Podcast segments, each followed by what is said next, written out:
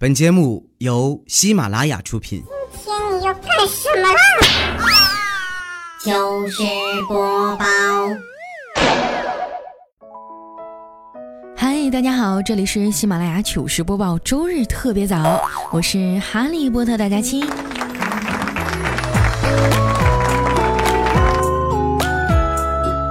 是不是被我的勤奋震惊到了啊？仔细想想啊，这好像是我三年来。第一次这么早更新。昨天晚上啊，我一个人在家，一边吃外卖一边写稿子。陪伴我的是昨天的饭盒、前天的饭盒，还有大前天的。正当我悲痛欲绝的在一堆饭盒里挣扎的时候啊，我妈给我来电话了，说：“闺女啊，我和你爸都挺想你的，你啥时候回来呀？”你爸说啊，他现在不管做啥，眼里都是你的影子。我顿时眼睛一酸啊，说妈，我忙完这阵儿就回去啊。嗯，我爸现在干啥呢？我妈说啊，他喂狗呢。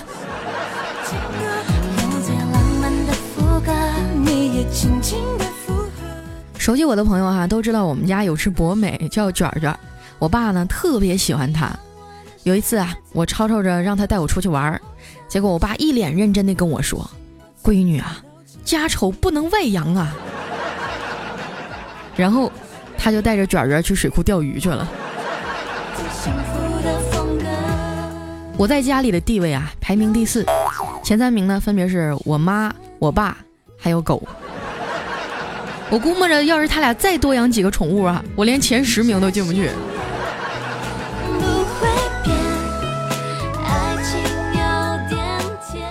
我们家卷卷吧，其实特别可爱，我最喜欢揉它毛茸茸的小脑袋。有一回啊，我正在跟它玩呢，玩着玩着，它突然就咬了我一口，把我的脚都给咬出血了。当时我眼泪就下来了，冲着沙发上正在看报纸的老爸嚷嚷：“爸，我让卷儿咬了！”我爸丢下报纸就冲了过来，然后直接掠过了我，抱着狗就问他：“哎呀，你没事吧？干嘛咬你姐姐呀？”他那脚丫子多臭啊，骨头还那么硬，宝贝儿没硌着牙吧？妈，你老实说，我是不是隔壁王叔叔家的孩子呀？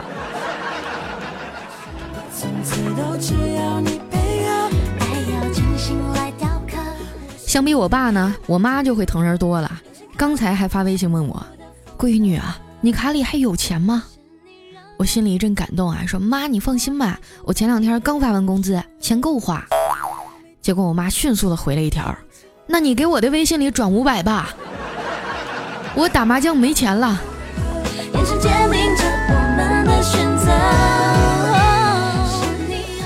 我老妈啊，最近迷上了玩微信红包，成天在我们家那群里啊，鼓动别人发红包。我说，嘿呦，你跟谁学的呀？她说啊，你小舅妈教我的。还给我发了二百块钱呢，你小舅也给我发了五十，哈，那合着加一块就是二百五呗。我妈说：“闺女啊，你也给我发一个呗，妈再给你包个大的。”我想了想啊，就给她发了一个六十六块六。我妈也迅速的回了一个，我点开一看，嚯，一毛。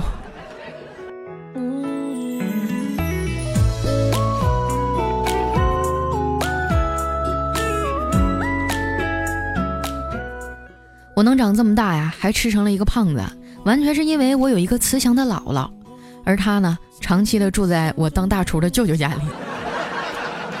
过年我就打着尊老爱幼的旗号啊，去他们家蹭吃蹭喝，蹭了一个多礼拜。因为前一段时间做手术了嘛，我舅舅看我身体不好啊，就天天给我熬海参粥、炒蚕蛹啊、熬鸡汤、炖鱼什么的，就好像生怕我一口气儿提不上来，就挂了。但是我回来以后上秤量了一下体重啊，还是瘦了七斤。哎，好气呀！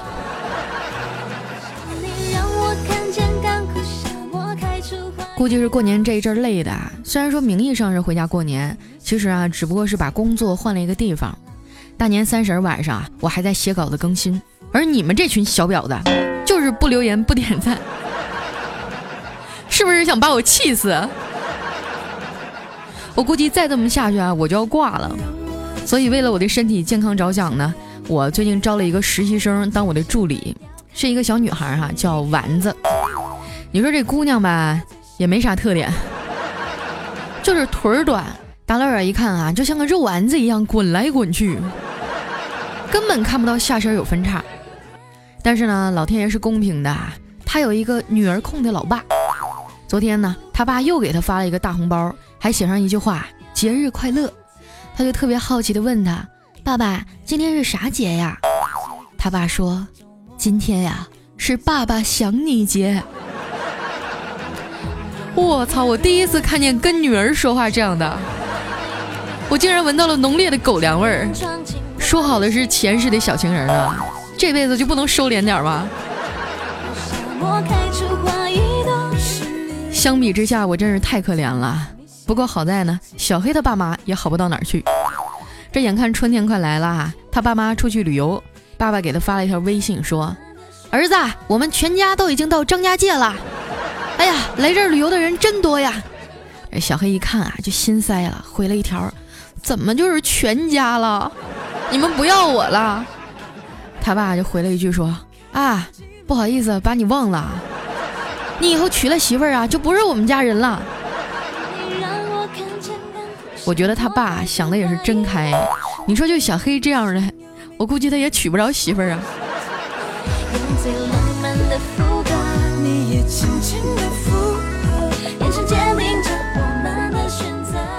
说到小黑啊，最近又失恋了，一气之下呢，他就上网撩了个妹子，打算约个炮，结果约出来一看哈，居然是哥们儿的女朋友。但是想想房都开好了，不能浪费啊，是不是？于是呢，就硬着头皮上了。结果不到一个月呀，他朋友就过来找他借钱，说是给女朋友打胎。小黑摸着自己的口袋呀，心想：不借吧，他肯定说我小气；借吧，又舍不得。那毕竟是我的亲生骨肉啊。今天早上我从他那儿路过的时候啊，就看到小黑正在逛淘宝。我走过去一看呢，原来他正在认认真真的啊给某个避孕套的专营店写评价。不是说六个月的保质期吗？怎么我才用了半个月就破了？啥质量啊？还不给退？差评。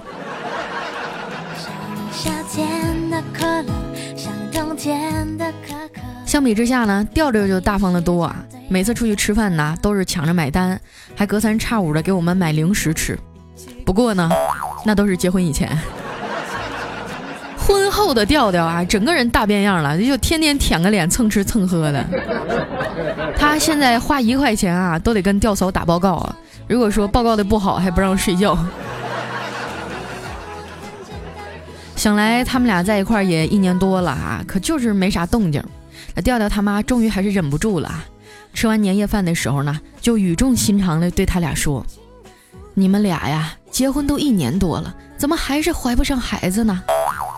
然后就看着吊嫂说：“是不是你的问题呀？”然后吊嫂就瞥了一眼调调说：“妈，你怎么能这么说呢？你应该问问你儿子有没有问题，我又不是没怀过。”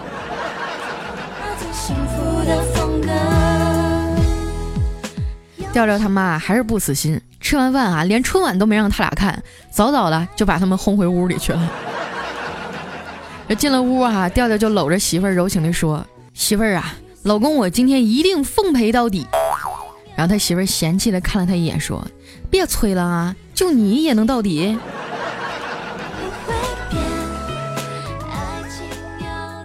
奋战了一夜哈，两个人体力消耗都特别大。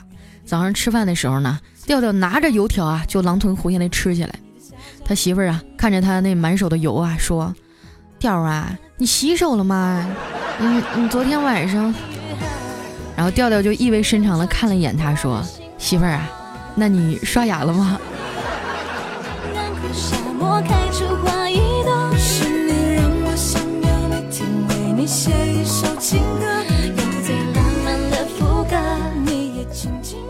最近啊，有好多学生狗跑到我这儿来诉苦。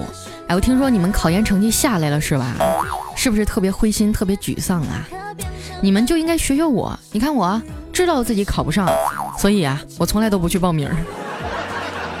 至于那些考四百分左右的学霸们啊，我也没啥跟你们说的，反正呢，咱们也不熟。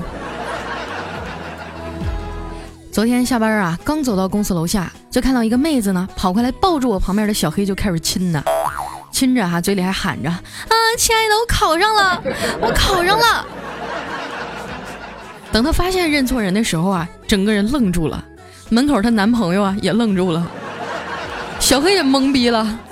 然后呢，我就看着他闭上眼睛，猛地冲过去，抱住那女孩的男朋友就开始亲啊，一边亲还一边叫啊，喊着说：“还给你，还给你，我都还给你用心刻画最幸福的。”不过从那以后啊，被亲的那男孩呢，就隔三差五的在楼下等着，还说要给小黑送他亲手做的爱心便当。这把小黑吓得呀，赶紧跟怪叔叔请了假，屁滚尿流的就跑回家了。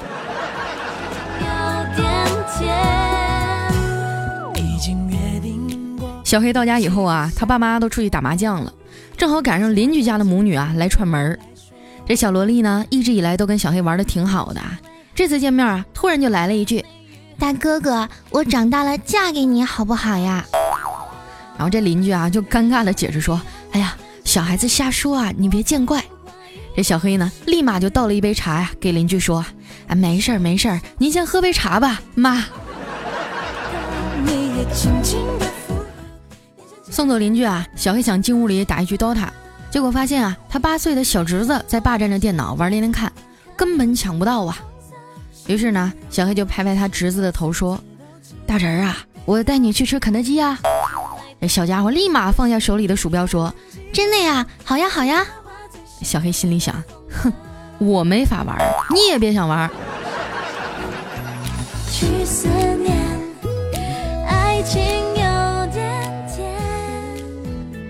领着侄子下楼啊，没走多远，居然碰上他前女友了。而此时的前女友啊，已经结婚了，领着她的高富帅老公。他想要羞辱小黑一番啊，就问小黑啊，几年没见，怎么还是这屌丝样啊？结婚了没有啊？小黑啊，正在那想怎么回答他呢，突然啊，侄子说：“爸爸，我们去吃冰淇淋吧。”然后啊，又对着前女友说：“妈妈，你怎么这么长时间都不来看我呀？”然后就看他的前女友和她老公啊，在街上当街就打起来了。轻轻的附和，眼神坚定着我们的选择侄子这回是立了大功了，小黑赶紧带着他去肯德基买全家桶。正排队的时候呢，有一个七八岁的小萝莉啊，就一脸泪水的抱住了小黑的大腿，哭着说：“叔叔叔叔，你带我去找妈妈吧，我们走散了。”那小黑也是一脸的懵逼啊，然后就问那小萝莉：“难道你就不怕我把你给卖了呀？”然后这小萝莉说：“我妈妈说了，长得丑的都心地善良。”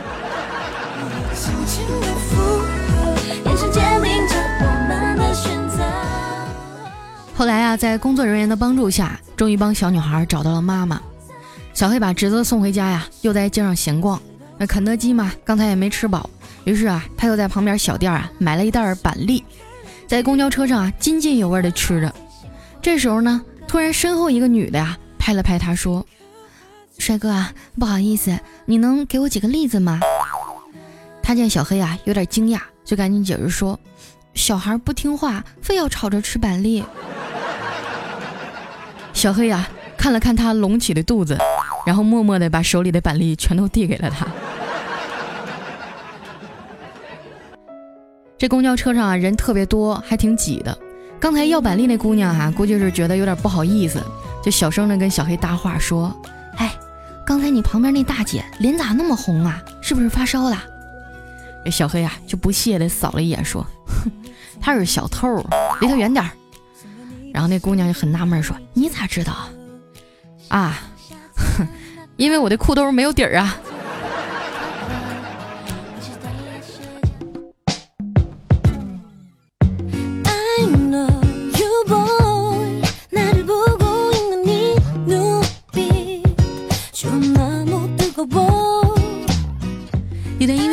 我们今天的节目当中，哎，经常会有一些听众跟我说啊，佳期你更新的节目太少了，要是每天都能听到你的声音就好了。所以最近呢，我打算每天晚上在公众微信上给大家讲一个晚安故事。也许你听到的是一首歌，也许呢是几个段子，也许啊是一篇我喜欢的文章，也许和现在的我完全不一样。如果你也想每天和我一起睡着的话，就赶紧关注我的公众微信，搜索“五花肉假期”，哎，就能找到我了。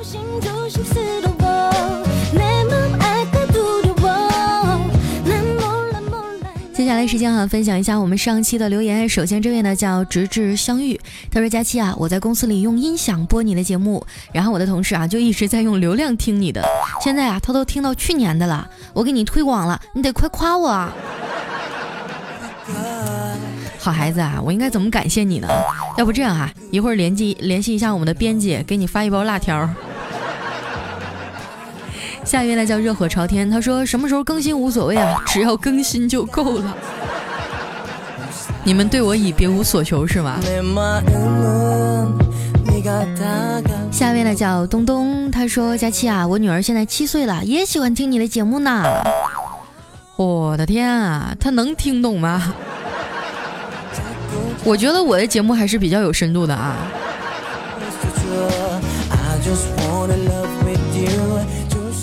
下一位朋友呢叫小黑爱佳期么么哒，他说我觉得成长啊，就是从前我难过的时候油盐不进茶饭不思，现在呢能一边流泪啊一边去厨房给自己下碗排骨面，还不忘了加两个荷包蛋。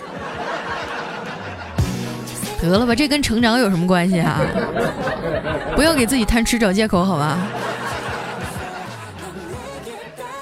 下一位呢叫专家，他说听到你说啊，放什么样的背景音乐都有人不喜欢，我也有过这样的经历。大学的时候呢，我是市长，所以要叫大家起床，这个工作啊就非我莫属了。可是不管我用什么歌曲啊，用一段时间以后呢，总有人说不好听要换。后来呢，我就换了一个英文歌曲，然后一直到毕业呀，都没有人再说要换歌了。转眼间啊，毕业三年了，挺怀念那帮兄弟的。你们现在过得还好吗？啊，你是寝室长对不对？哎，想当年我也是我们寝室最不省心的一个，每天早上基本上都是他们先把我的被子掀起来，然后就使劲上来晃我，如果还不行的话，就开始拍我脸，嘿，拍嘿，快起来呀，要迟到了。我永远都是踩着铃声进教室的那一个。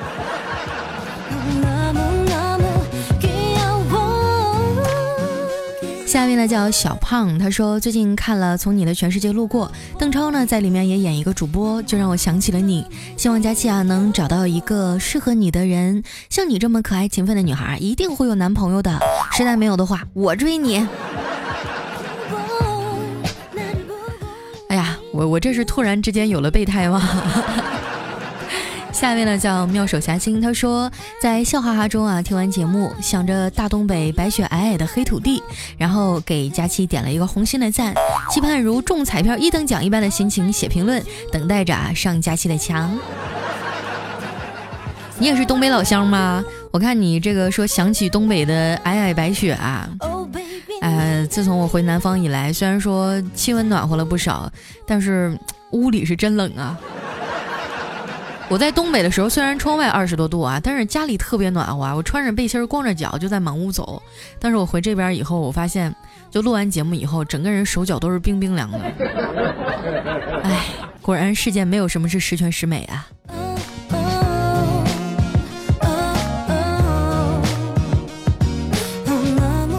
下一位呢叫喵喵不会叫，他说点赞留言一条龙，龙龙龙龙龙龙龙。对，这是一个好的心态哈。以后大家听节目的时候呢，记得抽空点一下赞，或者留一条言给我。也许对于你们来说啊，只是呃抽出了几秒钟，但是对于我来说，这是代表着对一个主播经历和成绩的认可哈。谢谢大家了。下面呢叫云淡风轻，他说上次啊媳妇说不舒服，我就问他怎么了，要不要去医院啊？他说不用，你给我打一针就好了。我说你都生病了，打什么针啊？他说。小鸟依人嘛，哎呦，你这媳妇儿可真好养活啊！像我们这种剩女级别的，都得消防栓才能医得了。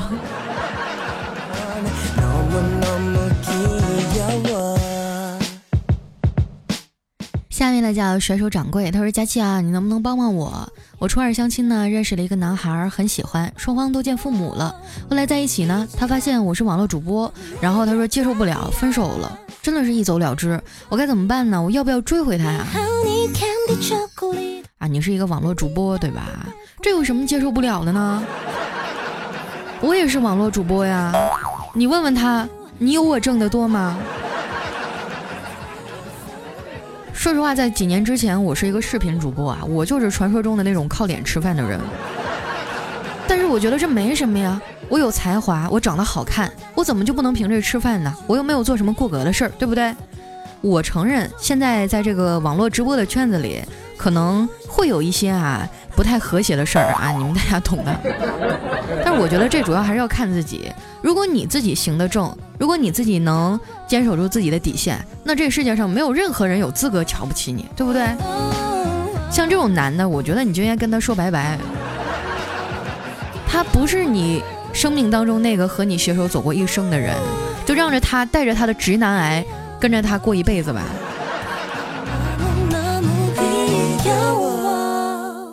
来看一下我们的下一位哈，叫哒哒哒熊熊。他说：“佳琪姐啊，听你的节目三年了，每次听到你的声音啊，就会想起前男友。我们很相爱，可是现在我们分开了，因为距离。希望我能早点释怀。”哎，对于异地恋分手的这个，我也不知道该怎么安慰你啊。真的觉得异地恋太难了，总会有一个更适合你的吧。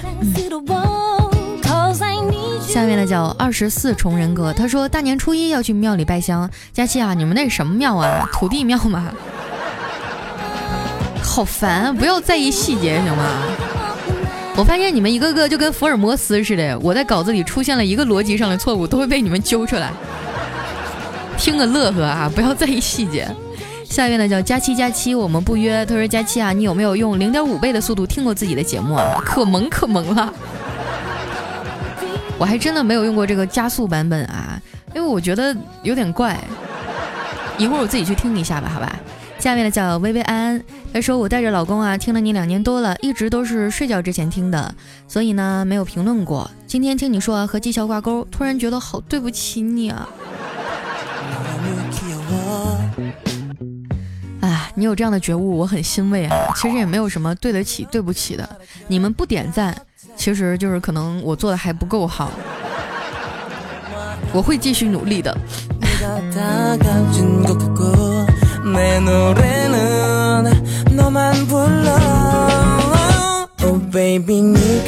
下面呢叫妖言惑众，他说记得同桌的你那个歌里哈有这么几句，我也将有我的妻，我也会给他看相片，给他讲同桌的你，然后我就试了一次啊，没想到第二天我就只能睡沙发了。对呀，你你可以给他讲点别的吗？你怎么这么实在呢？你可以给他讲一下我的男同桌，我们班那男体委是不是？下面的叫焦曼曼，他说佳期啊，我痛经，肚子疼的都要快炸了，怎么办？我的天啊！你们生不出孩子找我也就算了，痛经这事儿也找我。就平时的时候注意一下保暖嘛，多喝热水，喝点红糖水啊。下一位呢叫哇浮云兰，他说一直啊用的是苹果播客听的，每天都在思考啊该怎么点赞，那个小按钮到底搁哪儿呢？后来总算找着了，原来在喜马拉雅，哈哈哈哈哈。都有很多听众啊，是来自于苹果播客，嗯，那希望大家下载一个喜马拉雅的 APP，然后就可以给我点赞了，嗯。下面呢叫九五后空巢老人林宝，他说大家气啊，还记得是一五年学驾照的时候，无意间啊听到了糗事播报，关注的你，然后就无可救药的迷恋上你了，嗯。一五年学驾照啊，那现在证下来了吗？下一位呢叫重庆 DR 蒋玲，他说：“佳期啊，我是妹子，不是哥们儿，我单身，心理和生理都没有问题。其实我身边啊，嗯，有很多和我差不多大的，单身也正常啊。我就是太优秀了，男人驾驭不了。哎，我错了，我太能干了。啊，女孩子太能干了，确实是不好嫁人啊。那感觉就男人很不容易的。”经常得去补补身体啊，要不然这肾也接受不了。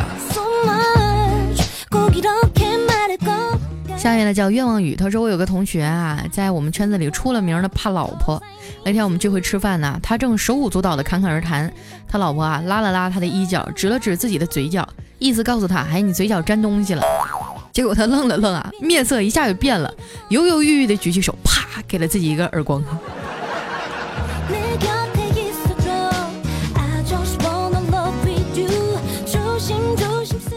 最后一位听众呢叫醒九九九，他说这是我第三次打赏啦，佳期么么哒。